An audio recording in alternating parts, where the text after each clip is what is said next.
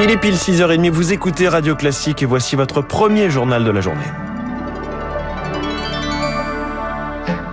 La matinale de Radio Classique avec François Geffrier. Charles Bonner, l'essentiel commence ce matin avec un débat sur l'immigration. Et un gouvernement adepte des formules pour vendre son équilibre, humanité, fermeté, dire qui on veut et qui on ne veut pas. Il y a donc deux versants, des quotas d'immigration pour les métiers en tension et en même temps supprimer les règles qui empêchent les expulsions.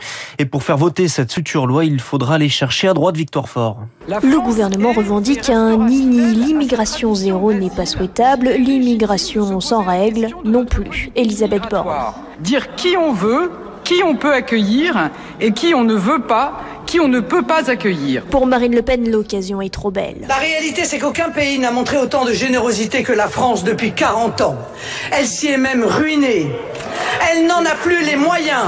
Réponse du ministre Éric Dupont-Moretti. Certes, papa sera très content ce soir. Le RN fait de l'immigration son fonds de commerce, pointe-t-il. Il n'est pas question pour elle de travailler sur ces questions parce que elle perdrait au fond son ADN. Mais les piques les plus virulentes viennent peut-être du banc des LR. Où vous voulez plus d'immigration ou vous voulez moins d'immigration dans notre pays Contre la création d'un titre de séjour pour les métiers en tension, Pierre-Henri Dumont. Si vous maintenez votre volonté de régulariser massivement les clandestins, nous voterons contre l'ensemble de votre futur projet de loi, qu'importe ce qu'il contient d'autre, tant cette disposition crée un appel d'air et constitue une prime à l'illégalité. Or, c'est avec les LR que la majorité espère voter son texte.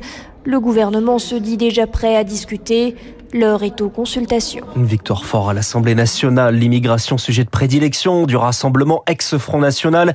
Mais le groupe, présidé par Marine Le Pen, ne présentera pas de loi dans le cadre de sa niche parlementaire. La journée consacrée à la présentation de textes issus de groupes de l'opposition. Le RN préfère des textes sur la réintégration des soignants non vaccinés, sur l'uniforme à l'école ou encore sur le pouvoir d'achat. La pauvreté en France, elle ne baisse plus depuis 35 ans. C'est ce qu'indique un rapport de l'Observatoire des inégalités. Plus de 7 de la population vit sous le seuil de pauvreté. C'est près de 5 millions de Français. C'est moins que nos voisins européens, mais un échec des politiques publiques, selon Louis Morin, président de cet observatoire. Il n'y a que des débuts d'embryon de revenus minimum pour les jeunes. Je rappelle quand même que le taux de précarité chez les jeunes, il est de 50%. D'un autre côté, on va consacrer 20 milliards d'euros par an, qui est une somme gigantesque, à supprimer la taxe d'habitation, alors qu'on a des besoins sociaux énormes. Il y a un énorme gaspillage d'argent public. Comment peut-on, d'un côté, de combattre la pauvreté et de l'autre côté réduire les allocations chômage. Il y a quand même une forme de dissonance dans l'action publique concrète pour les catégories les plus pauvres de ce pays. Louis Morin, joint par Julie Droin, plus de pouvoir d'achat, c'est bien ce que demandent les syndicats à la, SNCF qui appellent à la grève unitaire alors que les négociations salariales débutent aujourd'hui. Plus de deux tiers des TGV sont supprimés sur l'axe Paris-Lyon. Perturbation euh, à suivre également sur les TER et les Transiliens. Les transports, c'est aussi l'augmentation du pass Navigo pour les franciliens à 84 euros et 10 centimes par mois au 1er janvier. Le 2 euros, le ticket de métro à 2,10 euros. Le conseil d'administration de Île-de-France Mobilité doit valider ces montants dans la journée. L'État accorde une enveloppe de 200 millions d'euros exceptionnelle. Entre 2 et 15 ans de prison requis au procès de l'attentat de Nice. Les peines maximales requises contre trois personnes, dont deux pour association de malfaiteurs terroristes pour les cinq autres accusés. Les peines requises vont de 2 à 10 ans de prison pour des délits de droit commun en lien avec le trafic d'armes ils auront la, la parole une dernière fois le 12 décembre. Le verdict est attendu le lendemain. Il touche également à sa fin le procès du crash du vol Rio-Paris en 2009. Sur le banc des accusés, le constructeur Airbus et la compagnie Air France, les procureurs prononcent leur réquisition dans la matinée. Norman Tavo, connu pour ses vidéos sur YouTube et accusé de viol, est sorti libre de garde à vue. Il est sans poursuite à ce stade. Il est bien de retour, le Covid, avec plus de 55 000 cas en moyenne sur trois jours. Et avec plus le masque et le vaccin, pas obligatoire, non, mais fortement conseillé. Les ministres le remettent dans l'hémicycle de l'Assemblée pour encourager les Français à faire de même dans les endroits confinés. Une prévention répétée aussi sur le vaccin car la campagne de rappel ne fonctionne pas. C'est François Braun, le ministre de la Santé, qui le reconnaît lui-même. Mais il faut bien l'admettre, c'est difficile de s'y retrouver, Rémi Vallès. Priorité est donnée aux plus de 60 ans, aux personnes immunodéprimées ou à risque de formes graves, aux femmes enceintes et aux professionnels de santé.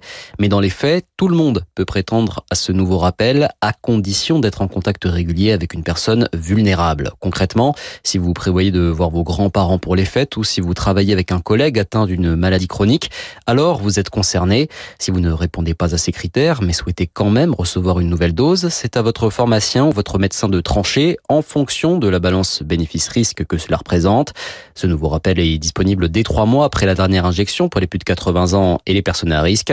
En cas d'infection récente au Covid, là aussi, la vaccination est recommandée dès trois mois après la contamination.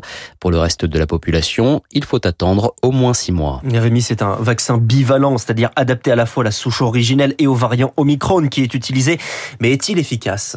Alors il est encore un peu tôt pour connaître précisément son efficacité par rapport au sérum d'origine. Certaines études affirment que les vaccins ambivalents généreraient des niveaux d'anticorps quatre fois plus élevés, quand d'autres suggèrent un taux d'anticorps similaire.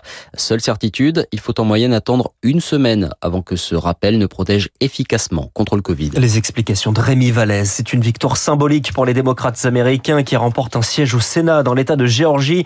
Leur majorité est donc renforcée, mais les républicains contrôlent la Chambre des représentants. Et puis on termine avec du sport et le Maroc qualifié pour la première fois de sa vie en quart de finale de la Coupe du Monde de football.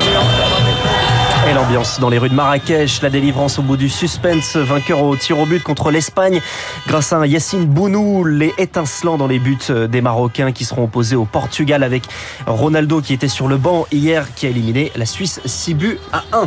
Merci beaucoup. C'était le journal de 6h30 tout en klaxon en fin de journal pour cette victoire donc du Maroc et cette ambiance à Marrakech. 6h36, des usines qui ne démarrent plus faute de pouvoir s'offrir de l'électricité et des trains qui ne démarrent plus car la SNCF s'offre une grève. C'est le menu du journal de l'économie.